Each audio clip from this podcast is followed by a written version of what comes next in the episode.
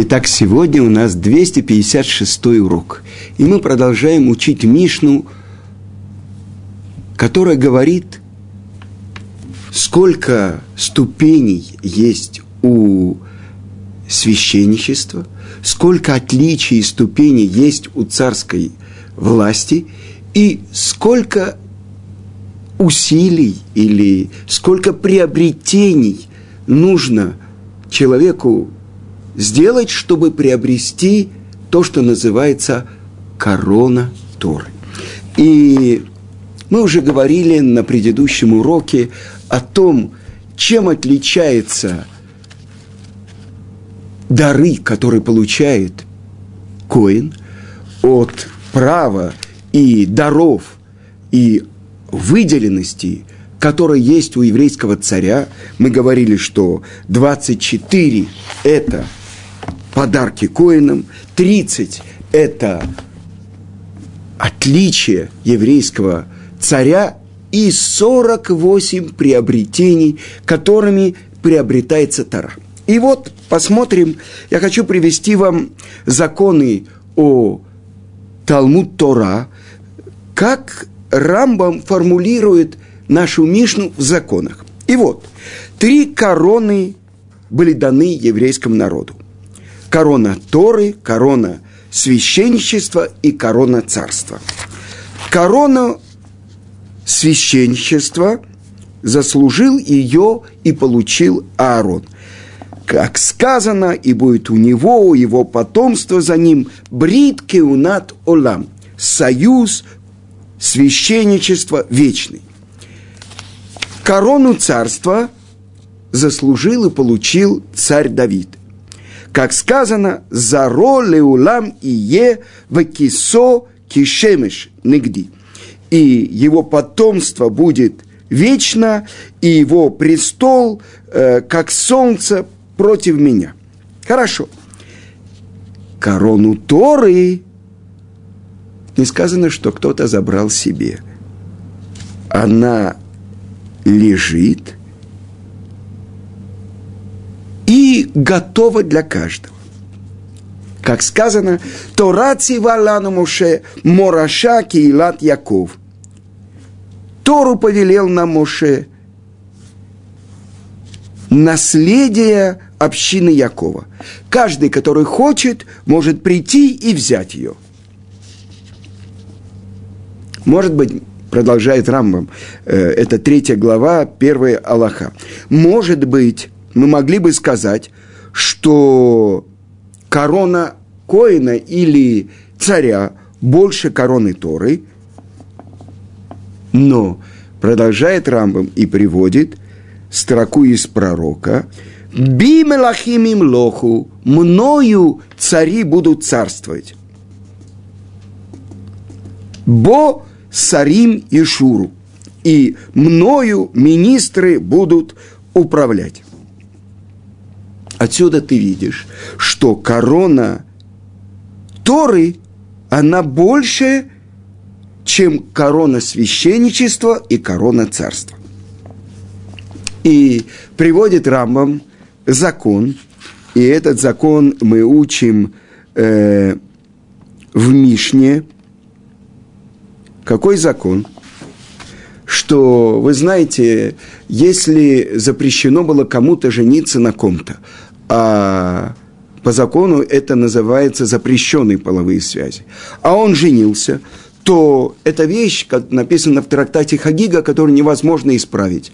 Он был с тем, с той женщиной, которая ему запрещена, и от этого родился мамзер, замужняя женщина или э, родственные какие-то связи.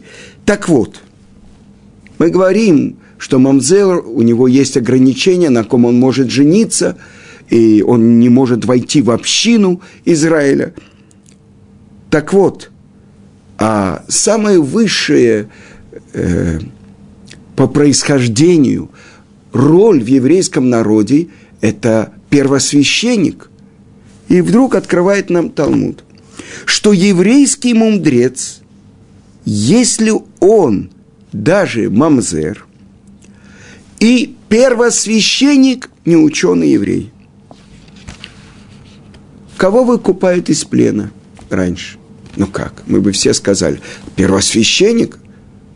И вдруг Талмуд нам открывает. Нет. Выкупают еврейского мудреца, несмотря на то, что он мамзер. И откуда это учится? Из того, что сказано «И караи мипниним». Так написано в Талмуде. Она дороже жемчуга. Дороже она первосвященника, который входит лифнай у лифним, первосвященника, который входит в Йом-Кипур в святое святых. То есть Тара, она дороже даже самого важного происхождения. Дальше продолжает Рамбам и говорит, нет у тебя заповедей больше, чем все другие заповеди, но только это – Талмуд Тора, изучение Торы. То есть она приравнивается ко всем заповедям вместе взятым. Почему? Объясняет Рамбам, это тоже написано в Талмуде, задают вопрос мудрецы, что важнее, изучение или исполнение? И отвечает Талмуде, что изучение, которое приводит к действию, то есть изучение Талмуд Тора важнее – потому что оно приводит к действию, к исполнению. Поэтому изучение Торы важнее всех, всех других вещей. И если у человека был выбор исполнить какую-то заповедь или изучать Тору, то есть э, мы учим Тору для того, чтобы исполнять. Но здесь какая-то редкая заповедь. Например, мет мицва. Э, еврей, который умер и некому его похоронить, каждый, который его увидит, он обязан отбросить все другие дела и похоронить такого еврея. И даже первосвященник, который не идет на похороны даже своих близких семи родственников, отца, матери, брата, сестры, сына, дочери и жены, он должен затумиться, оставить то есть нарушить запрет святыми будьте и не тумитесь, да, повелительная и запретительная заповедь, и покоронить этого еврея. Это называется мет мецва. Так вот, человек изучает Талмуд, учит Тору. Если эту заповедь он может сделать через других, есть другой еврей, который может похоронить, скажем, мет мецва, то он продолжает заниматься Торой. А если нет – то заповедь у него закрыть Талмуд и заняться этой заповедью. Продолжает Рамбам и говорит, это уже пятый э, закон, с чего начинается суд над человеком, над душой человека после 120 лет, когда она предстает перед Творцом на суде.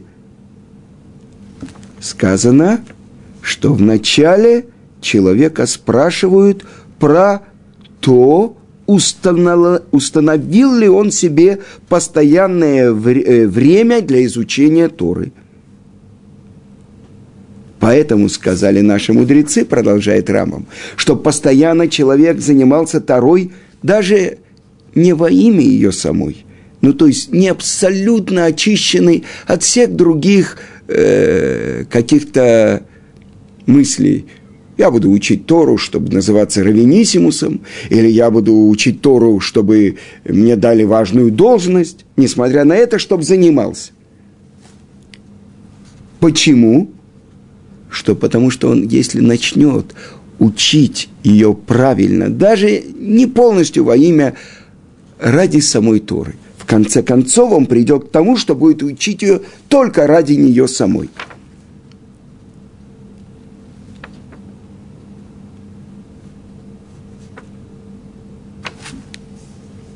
И в следующем законе Рамбам пишет.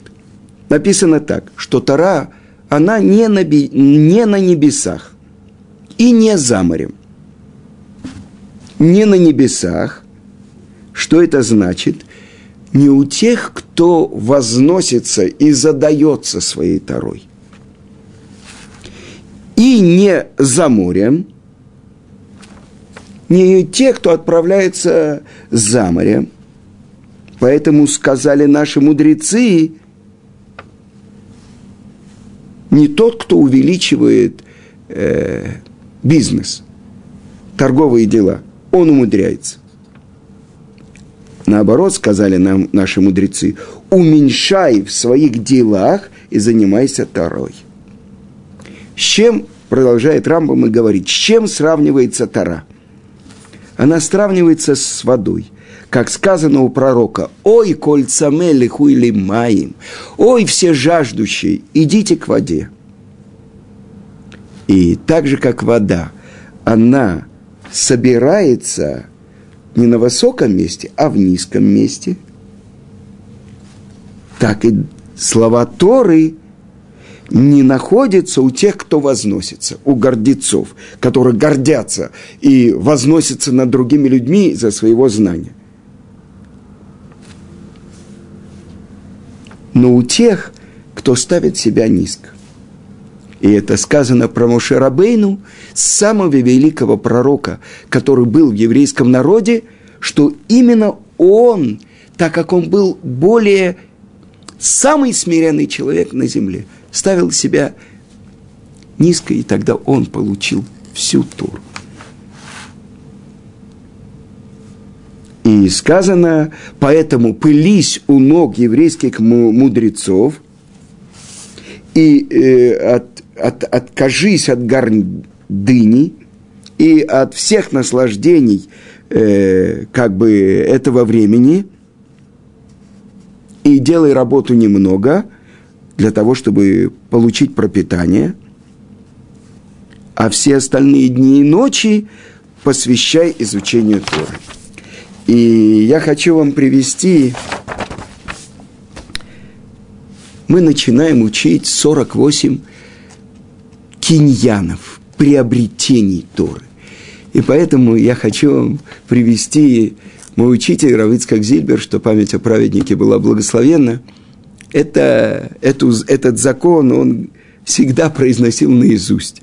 Это первая глава законов изучения Торы, как ее сформулировал Рамбам, и я хочу, чтобы вы ее услышали. «Коль ишми Исраэль хаяв беталму Тора». Каждый еврей, каждый человек из народа Израиля обязан изучать Тору. Бейнани бейнашир. Бедный или богатый. Бен шалем багуфо, бен баали сурим. Э, здоровый или даже больной. Бен бахур, бен шая закен гадоль, шеташаш кохо. Молодой человек или даже старец, у которого уже почти не осталось сил. Даже, я не буду читать, перевожу, даже бедный, который ходит и побирается. А это надо прочитать. Афилу Баалиша Убаним. И даже тот, у кого есть жена и дети, обязан установить себе время, чтобы изучать Тору и днем, и ночью. Как сказано у пророка «Ваегетта бо йомам валайла» и занимайся ею и днем, и ночью. Это то, что я хотел вам показать из Рамбама. И я не могу не удержаться и не рассказать вам, что Равицкак Зильбер, у него был обед, который он взял еще в студенческие годы. Каждый день изучать два часа Талмуд. Каждый день.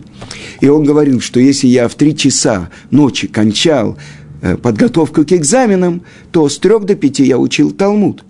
А когда у меня совершенно не было времени на изучение, я записывал в записную книжку долг. И вот это было начало 1951 э, года, его посадили. И в лагере, вы понимаете, есть такое правило. Рахма, э, вынужденные обстоятельства – онес Рахмана Патры. Вынужденное обстоятельство, онес, э, вынуждено человека, да, Творец прощает. Ну и, казалось бы, в лагере он освобожден от изучения Торы. Э, нет такой возможности в лагере учить Тору. Но то, что рассказывал Рабыцкак, вначале он старался наизусть повторять те листы Талмуда, которые он помнил.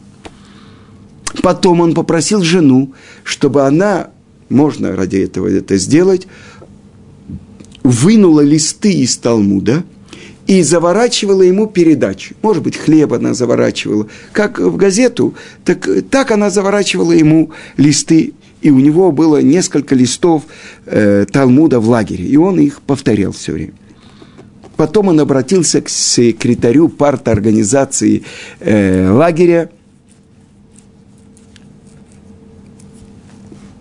Вишняк, и не помню точно фамилию, еврею, которому он увидел, что он порядочный человек, ему может доверять.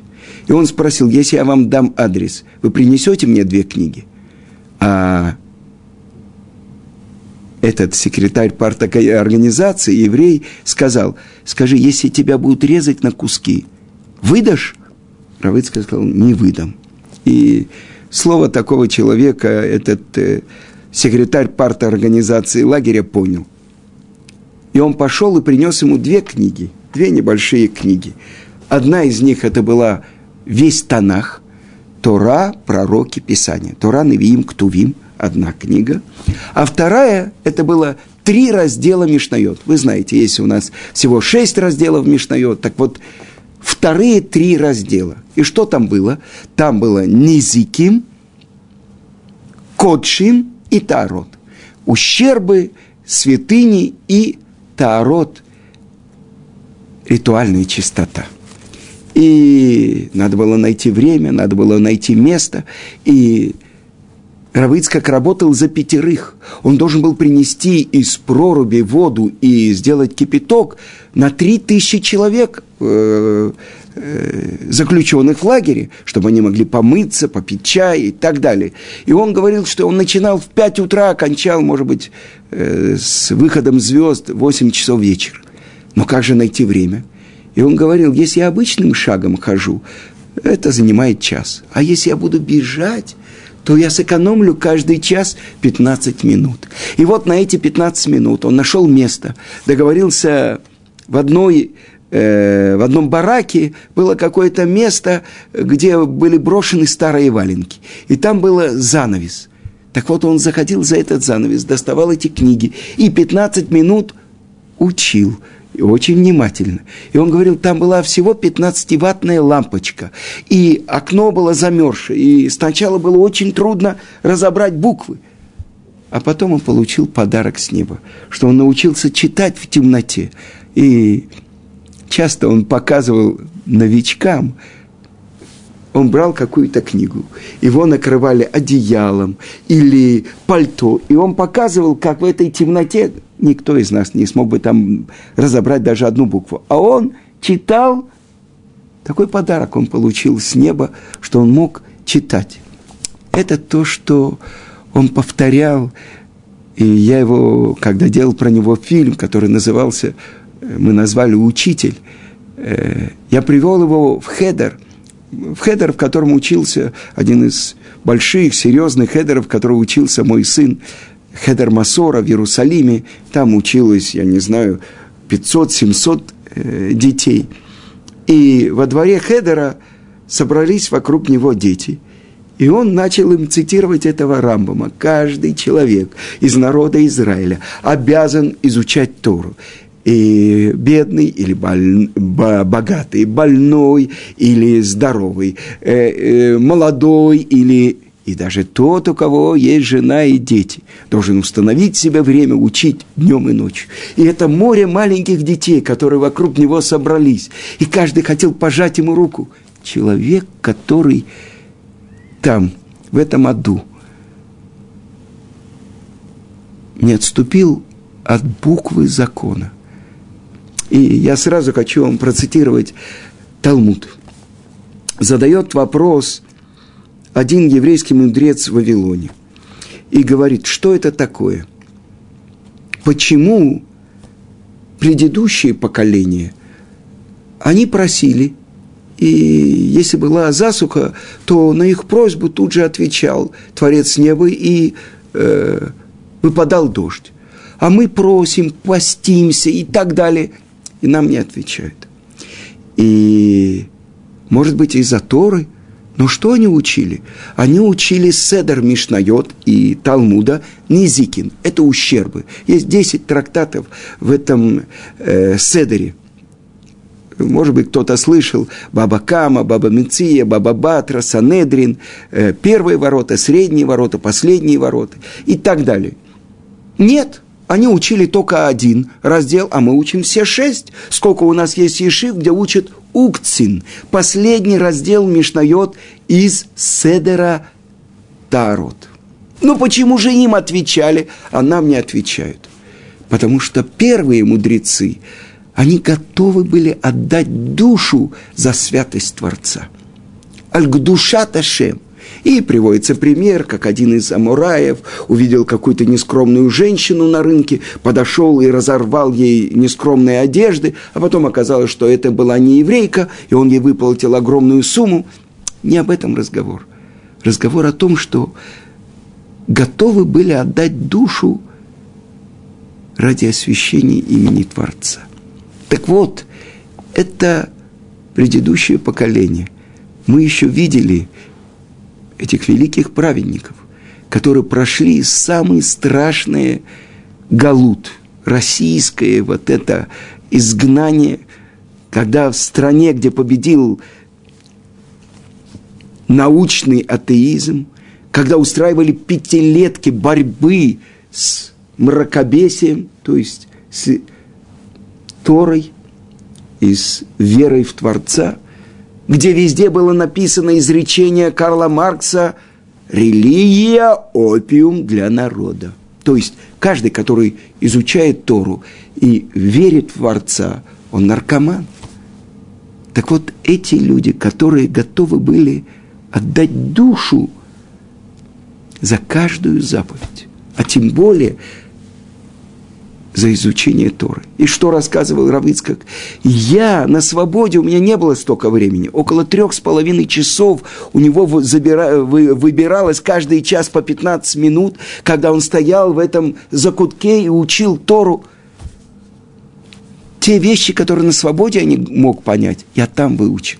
Один из трактатов – это киним, гнезда. А сейчас э, я учу трактат Негаим – язвы. И это один из трудных разделов э, Седера Таарот. И я понимаю, мы учим одну мишну, может быть, даже две и три недели, и слушаем уроки, и э, изучаем, как объясняет это Рамбам, как объясняет это Раш, Раби Шимон э, Мишанц, как это объясняет э, великий Марам из Рутенберга, который изучал это, сидя в тюрьме. Я как-то рассказывал вам то, что он написал э, комментарий свой, сидя в тюрьме в Германии, в одном из княжеств, где его пос, э, посадили, чтобы взять выкуп. Как это объясняет Гаон из Вильна, как это объясняет Рававадия Бартанура, Тосфот Йомтов, э, как это объясняет Рабейну Гилель. Это очень серьезные вопрос. Такой, я понимаю, в советском уголовном лагере то, что делал Равицкак. После того, как мы сделали небольшое предисловие, мы можем начать понимать, о чем идет речь про 48 приобретений Торы. И когда я готовил урок, я посмотрел – вы знаете, сколько должно быть строчек на одном листе свитка Торы? Объясняет это мораль из Праги. Должно быть не меньше 48 строчек. Вы понимаете, как одно связано с другим. Это Тора, которую мы получили от Творца с горы Синай, то, что под диктовку Творца было записано Мушерабейн. А теперь, как человек, вот та самая корона по определению Рамбама, которая находится, лежит, каждый, кто хочет, может поднять и взять ее. С чего начинается? И я хочу вам привести то, что говорит Хасид Яйвиц. И он говорит, из 48 первые 14 – это то, как изучается Тара. И давайте сначала просто перечислим. И я сейчас э, хочу прочитать вам, как это написано в Мишне.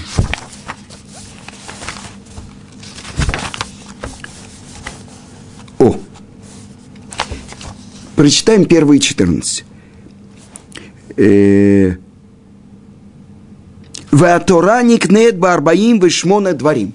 Тора приобретается через 48 вещей. Велуген. И вот они. Беталмуд – изучение.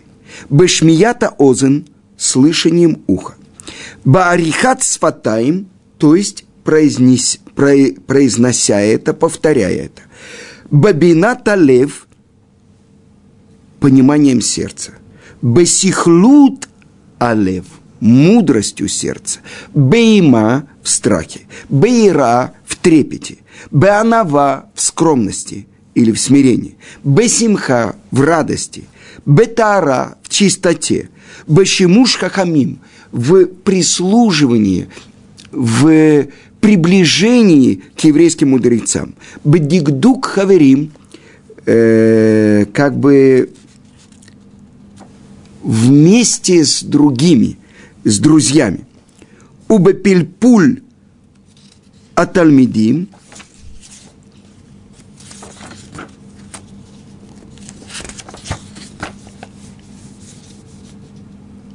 в уточнении, в разборе с э, друзьями,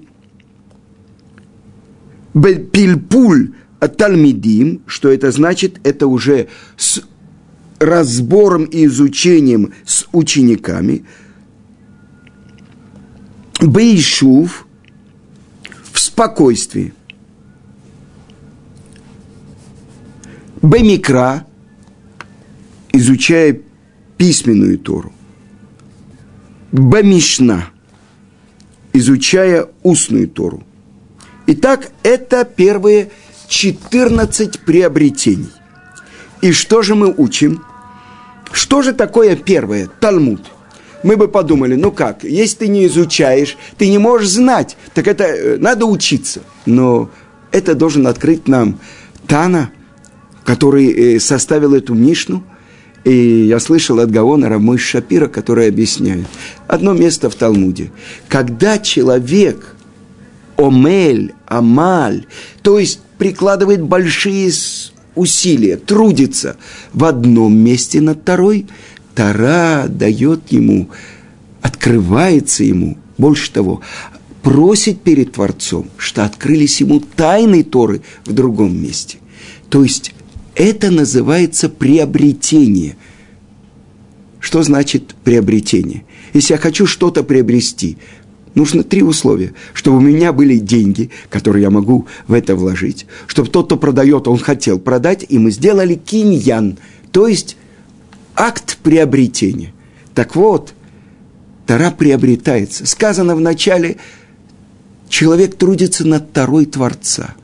А потом сказано, это его Тара, это его приобретение. Вот о чем говорится. С другой стороны, объясняет Мораль из Праги, человек, который учится у учителя, а не у другого, э, когда он учится с друзьями, это называется Талмуд. И это то, что сказано в трактате П.А. В Талмуд Тораки. То, что мы цитировали, то, что говорит Рамбам, изучение Торы – оно приравнивается ко всем остальным заповедям вместе взятым.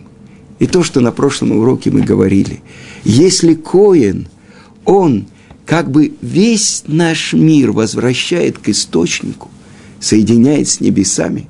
Царь, который является отражением небес в нашем мире, он как будто небеса отражает здесь, то что такое Тора? Это соединение неба и земли. И как называются еврейские мудрецы в Талмуде? Хаверим. То есть корень слова хавер – это хибур, связь. Те, кто соединяют небо и землю. То есть те, которые здесь максимально реализуют волю Творца, который смотрел в Тору и творил в мир. То есть сначала Тора, потом мир, а теперь из мира нужно открыть и реализовать Тору. И ради этого Творец дал нам Тору с горы Синай.